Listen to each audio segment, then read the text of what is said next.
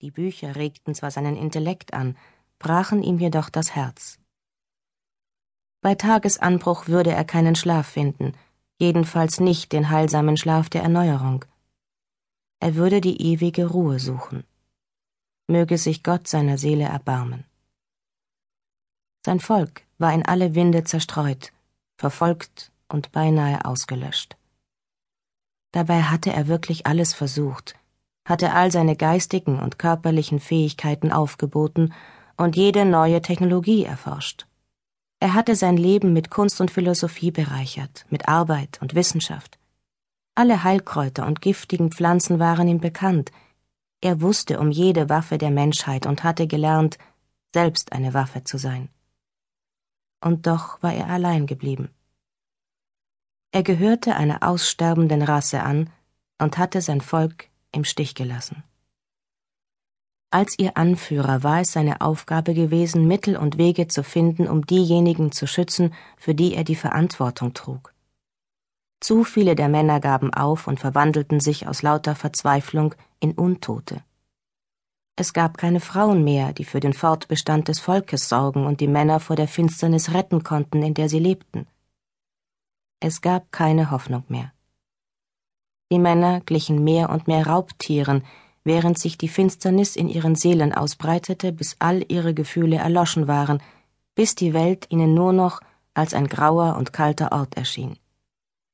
Für jeden von ihnen war es absolut notwendig, seine andere Hälfte zu finden, die Gefährtin, die ihn aus der Dunkelheit ins Licht führte. Tiefe Trauer überwältigte Michael und drohte ihn zu verschlingen. Er hob den Kopf und ein Schmerzenslaut entrang sich seiner Kehle, der dem Schrei eines verwundeten Tieres glich. Er konnte es einfach nicht länger aushalten, allein zu sein. Das Problem ist doch eigentlich nicht das Alleinsein, sondern die Einsamkeit. Man kann sich auch inmitten einer Menschenmenge einsam fühlen, nicht wahr? Michael erstarrte. Nur seinen Blick ließ er wachsam umhergleiten, als wäre er eine Raubkatze, die Gefahr wittert. Er atmete tief ein und schirmte seine Gedanken blitzschnell ab, während er all seine Sinne schärfte, um den Eindringling aufzuspüren. Nein, er war allein. Er konnte sich unmöglich irren. Schließlich war er der älteste und erfahrenste von allen. Niemandem konnte es gelingen, seinen Schutzzauber zu überwinden und sich ihm zu nähern, ohne dass er davon erfuhr.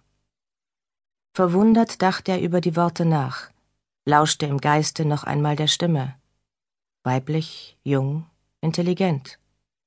Vorsichtig öffnete er seinen Geist ein wenig, um ihre telepathische Spur zu verfolgen.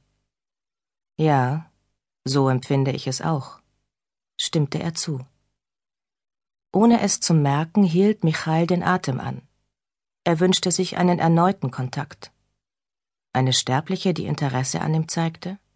Er wurde neugierig. Manchmal wandere ich in die Berge und bleibe dort ganz allein, oft wochenlang, fühle mich aber niemals einsam. Wenn ich jedoch auf eine Party gehe und von vielen Leuten umgeben bin, empfinde ich die Einsamkeit sehr deutlich. Michael spürte plötzlich heißes Verlangen. Ihre Stimme, die seinen Geist erfüllte, war so sanft und melodisch, so sexy in ihrer Unschuld. Schon seit Jahrhunderten hatte Michael keine Empfindungen mehr gekannt und keine Frau mehr begehrt. Und jetzt hörte er plötzlich die Stimme einer Sterblichen und war überrascht von dem flüssigen Feuer, das durch seine Adern zu rinnen schien. Wie kommt es, dass du mit mir sprechen kannst? Es tut mir leid, wenn ich zu aufdringlich gewesen bin. Deutlich spürte Michael, dass sie die Entschuldigung ernst meinte. Doch dein Schmerz war so groß, so grausam, dass ich ihn einfach nicht ignorieren konnte. Ich dachte, du brauchst vielleicht jemanden, mit dem du reden kannst. Der Tod ist kein Ausweg, das weißt du wohl auch selbst. Aber ich lasse dich sofort in Ruhe, wenn du möchtest. Nein. Seine Antwort war ein deutlicher Befehl, gegeben von einem Wesen, das an unbedingten Gehorsam gewöhnt war. Michael spürte ihr Lachen noch bevor der Klang zu ihm durchdrang. Leise, unbeschwert, einladend. Erwartest du, dass man immer auf dein Kommando hört? Allerdings. Er wusste nicht, was er von ihrem Lachen halten sollte. Sie faszinierte ihn. Es stürzten so viele Empfindungen auf ihn ein, dass er davon schier überwältigt wurde.